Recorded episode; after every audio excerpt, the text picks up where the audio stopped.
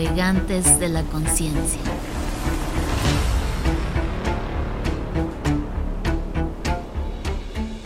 Hola, navegantes de la conciencia. ¿cómo están? Qué gusto verlos de nuevo. Ya vamos por el quinto capítulo. Y en este capítulo hablaremos de algo muy interesante, el autoconocimiento y su sincronicidad. Mauro, ¿tú qué piensas del autoconocimiento? Que eso es algo muy complicado. Temazo, temazo. Ajá, pues creo que es algo que todo mundo va a tener que hacer sí o sí. Claro, ¿Qué claro, es que es la, la- gran, entonces, la gran pregunta del ser humano. Llegas a un punto en tu vida que te preguntas, ¿quién soy? Y eso te confronta. Exacto. Y aparte, ¿quién soy? Es, estás acostumbrado, mi mamá me decía lo que tenía que hacer, mi papá, después mi profesor en la universidad, mi jefe, pero va a llegar un punto donde no va a haber ese alguien que te diga qué vas a hacer. O sea, es cuando ahí viene el despertar del que hemos hablado. ese despertar, o sea, ese, ese, ese paradigma que empiezas a romper y que empiezas a decir, pues chingos, es que si no lo hago yo, nadie lo va a hacer. Exactamente, y entonces es cuando despiertas tu autorresponsabilidad de decir, bueno, si va a pasar, depende de mí. Claro. Yo voy a hacer que sucedan las cosas y entonces voy a trazar mi camino, voy a tomar mis propias decisiones y no me voy a seguir esperando a recibir instrucciones. Que muchas personas, yo lo confieso, mucho tiempo en mi vida, yo vivía esperando instrucciones. Sí, Y- creo que esta es parte de un proceso natural. No naces y de repente el bebé ya sabe hacer sus cosas. No, claro, claro, Pero, pero este bebé, como todo ser humano, tenía que irse forjando, se le tenía que ir haciendo un constructo y ese constructo requiere de instrucciones. A ver, deje de estar comiendo con la mano. Para eso está el bibi, para eso está la cucharita. Desde allí empezamos a recibir instrucciones. Luego entonces, eras, es natural el proceso de llegar a un momento en el que digas, a ver, ya estuvo de instrucciones, pero tenía que tenerlo, si no, ¿cómo tenía mi constructo? Claro. Llega este despertar y, ¿quién soy? Nomás soy este constructo, hasta ahí puedo ser, hasta este constructo, o, o mi despertar me está llevando a, a ver, voy a deconstruir para poner nuevos elementos, pero ya Claro, estoy haciendo claro. algo consciente. Y aparte de, lo, de eso también es esa pregunta que es, ¿por qué nos resistimos? O sea, eh, hablando del ejercicio, yo sí era de las personas que necesitaba ir a un gimnasio para que el instructor me diera una... Pero ahora, ¿qué pasa? Te levantas y es esa pesadez de, ay". Ya que generas la disciplina, ya lo haces muy bien. O sea, ya que superas esos famosos 20 días, ya agarras una rutina y ya ya, ya te volviste muy constante en eso. Mm, mm. Y, pero esa misma lectura de esa pesadez, o sea, ¿por qué nos resistimos al autoconocimiento? O sea, esa es, una pregunta bien fuerte, o sea, ¿por qué? Fíjate que, que eso que comentas, Joaquín, me hace pensar en la autodisciplina, precisamente. Que es la única disciplina que la. Exactamente la autodisciplina, que es si ya vas descubriendo qué cosas puedes hacer que te van a llevar a esos resultados que quieres tener en tu vida, entonces, ¿qué Sí. toca? Hacerlo. Hacerlo, La exactamente. gran pregunta es, ¿por qué no lo hacemos? Claro, ¿Cuántas veces no por- ah, ahí está el, el- el gran, el gran medio del asunto, porque sí o no, sabemos qué tenemos que hacer si queremos tener un cuerpo saludable. Sí, sí, sí, un negocio, una pareja, una ¿Qué sabe- hijo, sabemos qué, hija. qué- qué- qué- qué tenemos que hacer si queremos no enfermarnos? Sabemos qué tenemos que hacer si queremos tener energía, no andar cansados, no andar todos así como amodorrados. Aquí, como dice Gerardo, ¿por qué no lo hacemos? exacto. Y aparte también te bombardean, aunque siempre las noticias y todo este tema van diciendo a través del miedo, te van, te van, te van orillando a, a ese estancamiento energético. También te están diciendo en tu cara, come saludable, Haz su- sube tu sistema inmune, pero dependemos de esa, de esa, de ¿cómo, cómo diré? De, de que me digan lo que tengo que hacer. Parámetro. Parámetro, ajá. parámetro, ¿no? Necesitamos opciones para poder elegir. Exacto, Pues- y, y ahí te vas, o sea, es como, te, me, me salgo del trabajo, ya estoy harto, renuncio. ¿y ahora qué voy a hacer? Mm, Ese momento crucial cuando una persona toma la decisión de dejar de trabajar para alguien y comenzar a crear su propio proyecto o emprender o poner su negocio para ser independiente y ya no tener jefe, sino tener clientes, por ejemplo. Claro, y eso es, Y ese es un paso muy grande para cualquier persona que decide emprender.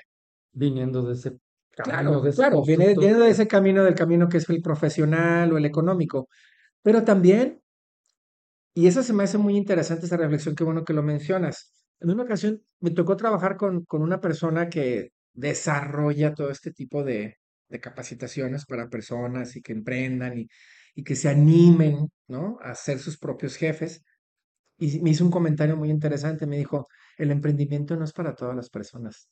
Y yo dije, wow, qué interesante reflexión. Me dijo, no es para todas las personas. Y te voy a decir por qué, me dijo. Dije, a ver, dime por qué. Porque me dijo, imagínate que todos los millones de seres humanos de todo el mundo fueran Sí. emprendedores. ¿Quién trabaja? Exacto. ¿Quién va a trabajar para esos emprendedores? Van a necesitar su equipo de empleados, su equipo de colaboradores. pero ahí te van. Wow, me quedé.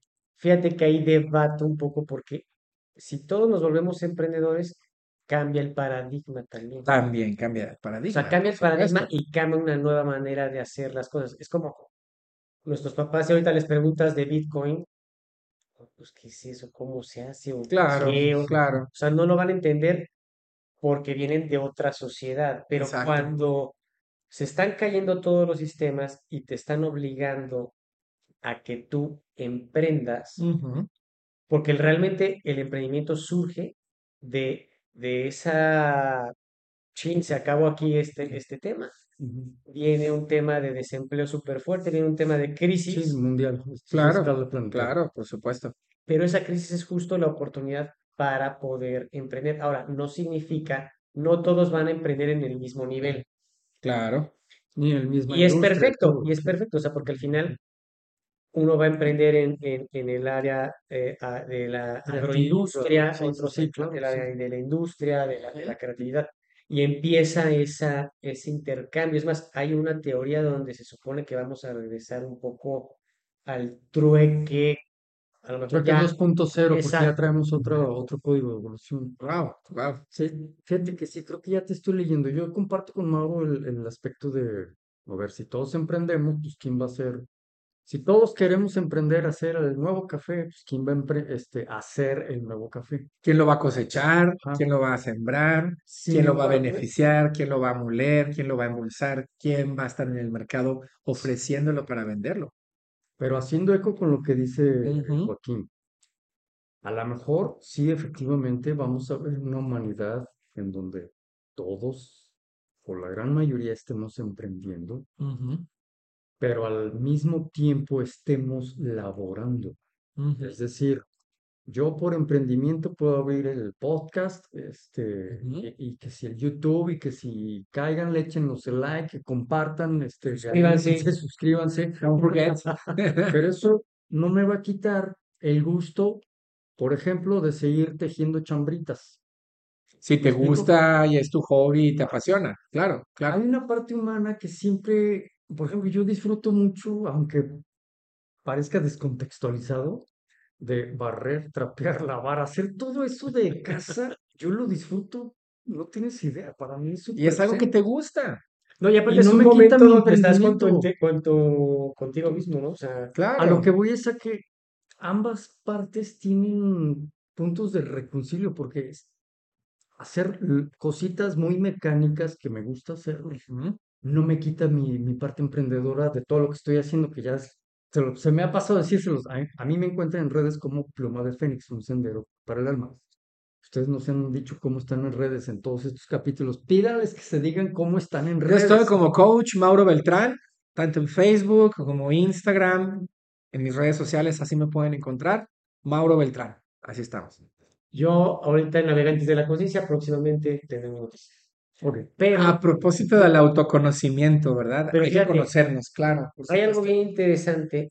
Si tú ves del macro a lo micro, empieza el famoso calentamiento global y tenemos Sí, que muy cambiar la entre comillas, conciencia, pero muy entre comillas. pero al final es, ya no vamos a esa industrialización que nada más está siendo una, rapaz. ajá, sino más bien empieza a tener cosas locales, no empiezas a generar basura, lo cual te va a ayudar a tener una mejor alimentación, un intercambio de, de un networking de lo que, de lo que cada uno va emprendiendo y se empieza a hacer una economía diferente que se llama es la, Autosustentable. una economía autosustentable que ahorita está muy en boca. ¿Por qué? Porque al final es hacia donde vamos todos. O sea, y al final es muy interesante que, por ejemplo, la, el, el anécdota que tú, Mauro, contaste de, de, de esta persona que te dijo que no todos podían emprender, hay dos lecturas ahí. Ahí está la lectura de, si es cierto, dos, dos rabones, ¿no? pero también está la otra contraparte, la contraparte de, "Ah, está interesante, pero el sol sale para todos al final. Claro, por supuesto, por supuesto. Puedes emprender, como dices, no es para todos porque no todos quieren autoevaluarse. No Y, ser, y, y ser, y autónomos, Todos podrían. independientes. Claro, todos tienen el potencial. En todo mundo, en todas las personas existe la semilla del potencial de su mejor versión. Pero una vez más, como mencionábamos en un capítulo anterior, el proceso de cada ser humano es sagrado. Entonces, imagínate que tú emprendes, porque tú te autoconociste, autodescubriste que en ti está la semilla del potencial de ese proyecto que tú quieres. Fabuloso, empiezas a hacerlo, te sientes feliz, te sientes pleno, te sientes realizado. Pero ahora imagínate que tú quisieras transmitir ese mensaje a los demás. Y te vas a encontrar personas. Yo en una ocasión en un taller me encontré a una persona que llegaba y me decía, es que me quejo mucho de mi jefe, es que mi jefe esto, es que mi jefe el otro, es que, es que, y empezamos a trabajar en coaching uno a uno con esta persona y llegamos a un punto en el que llegó el fenómeno de la cúpula. No sé si conoces ese tipo de fenómeno, que ya no, No. creces Ah, más, llegas un claro. que llegas al techo de la organización y ya lo que sigue es el dueño de la organización, o sea, es el fundador. Entonces es el segundo al mando, pero él ya no, es- ya no puede subir más. Entonces yo le dije, es momento que tomes una decisión, amigo. O te alineas a la filosofía de esta persona que es el dueño de la organización, porque ya lo que sigue es que tome su puesto. Él no va a soltar. O tú te salgas de esa organización y emprendas. Y su respuesta fue, no, mi quincenita segura, mis prestaciones y mis vacaciones pagadas, nadie me las quita. Y entonces yo le dije, perfecto, ¿no? Perfecto, Entonces, ¿de qué entonces, es no, Entonces, no te quejes. Ya llegaste hasta donde pudiste crecer en esa organización, hasta ahí te vas a quedar.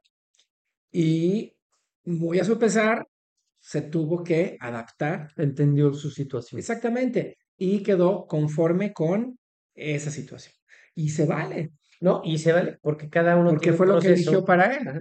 Y otra cosa, como decía con Gerardo, también nos olvidamos de algo que es lo único que tenemos, que es el hoy y el ahora. O Uf, sea, qué el, el- maravilloso, el qué bello, qué el bello futuro es, lo tienes para mapear tu objetivo claro de vida, nada más. Pero hoy y ahora, dices, si hoy y ahora soy un godín con prestación Se vale, si y estás que feliz recibo una eso. quincenita, voy a disfrutarlo, no me voy a Claro. quejar, voy a disfrutarlo. Si Y me si me está está incomodando, mi visión de vida, ajá, no lo está Exactamente. haciendo, ahí es donde está Exactamente. me muevo. Una vez una, una, una amiga mía que quiero mucho, que es coach, me dijo, no todos son capitanes. A veces toca ser tropa. A veces toca ser trooper. Y aprendes en ese nivel de la organización. Si durante tu camino de crecimiento y tu autoconocimiento autodescubres en ti que toca crecer, entonces a estirarse.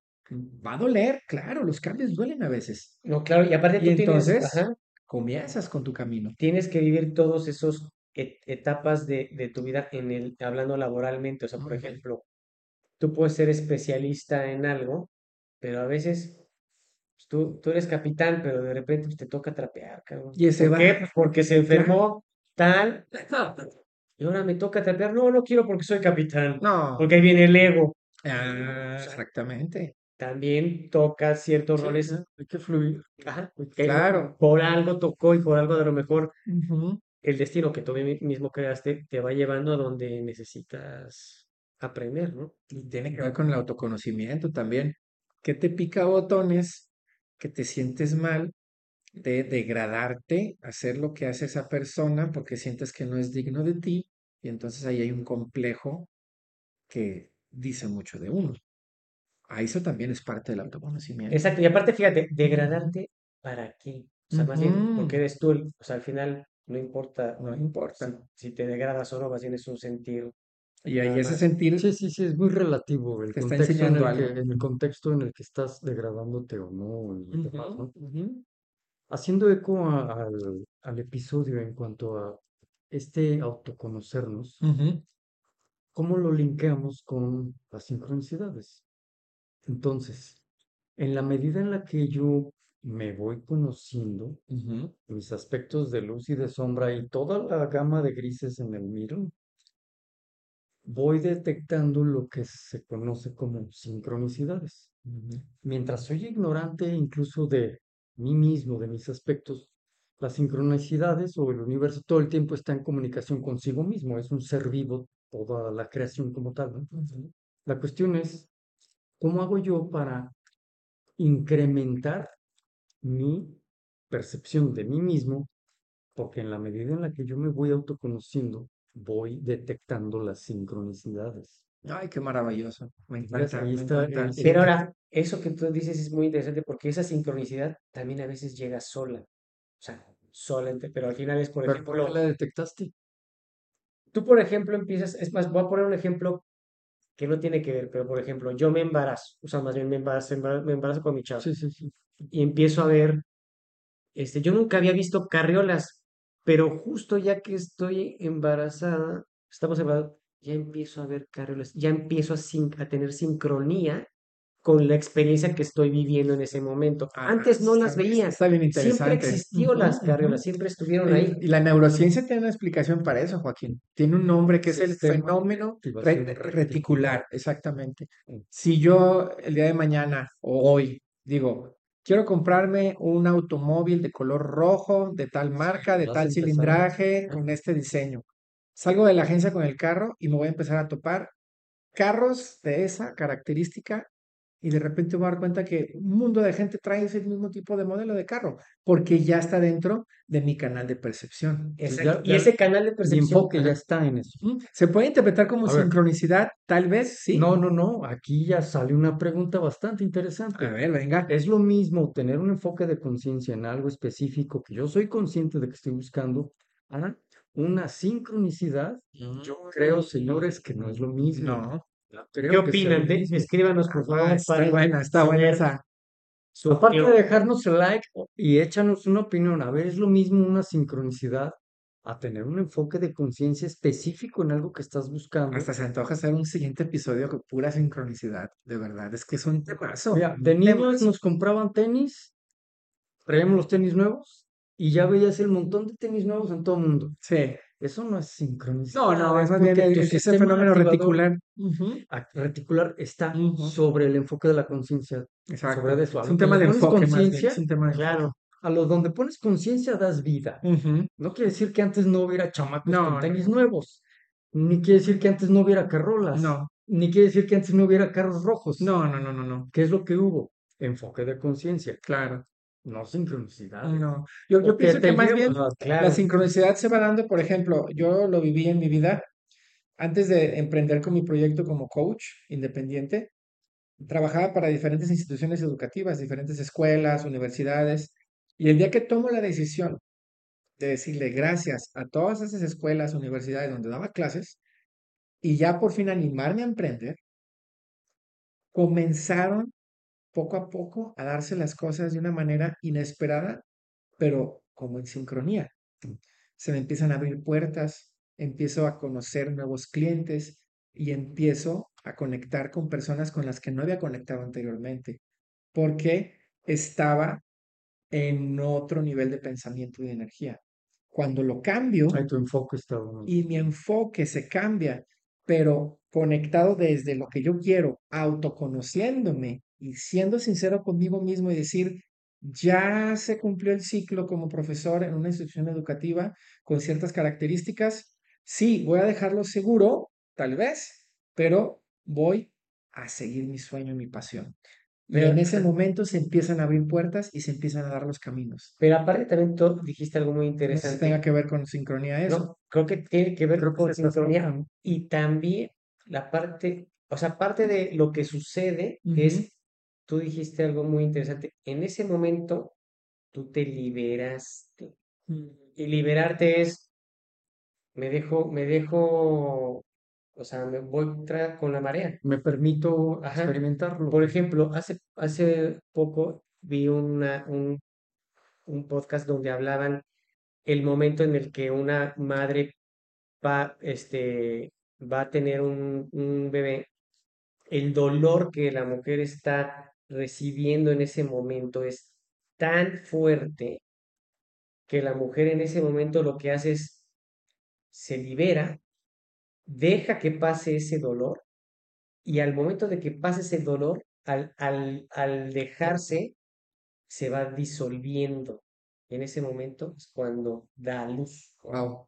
Wow. Está bien interesante, Sí, me encantó, Todos me los encantó que eso, segregan, ¿no? En, en ese proceso. porque ese es el momento, o sea, en ese momento en el que dices, o sea, chingue su madre, o sea, que pase lo que tenga que pasar, Wow. en ese momento se empieza a sincronizar naturalmente, es co- como cuando, o sea, dejas que suceda, todo se empieza a acomodar, y cuando lo forzas, que a lo mejor no nos Sí, damos cuenta, y de repente dices, sí, no, ya vi que por aquí no, no, y sigues, y dices, güey, pues mejor ríndete, Es- va a llegar por otro cuando, lado. cuando dejas de luchar contra eso que ya la vida y el universo te está diciendo, ya que ya se cumplió tu ciclo, es momento de moverte.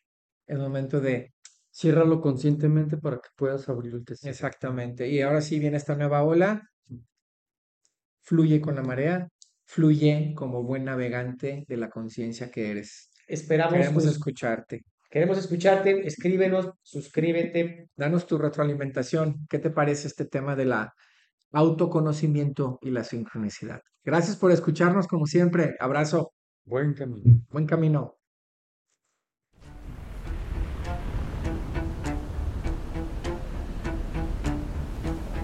Navegantes de la conciencia.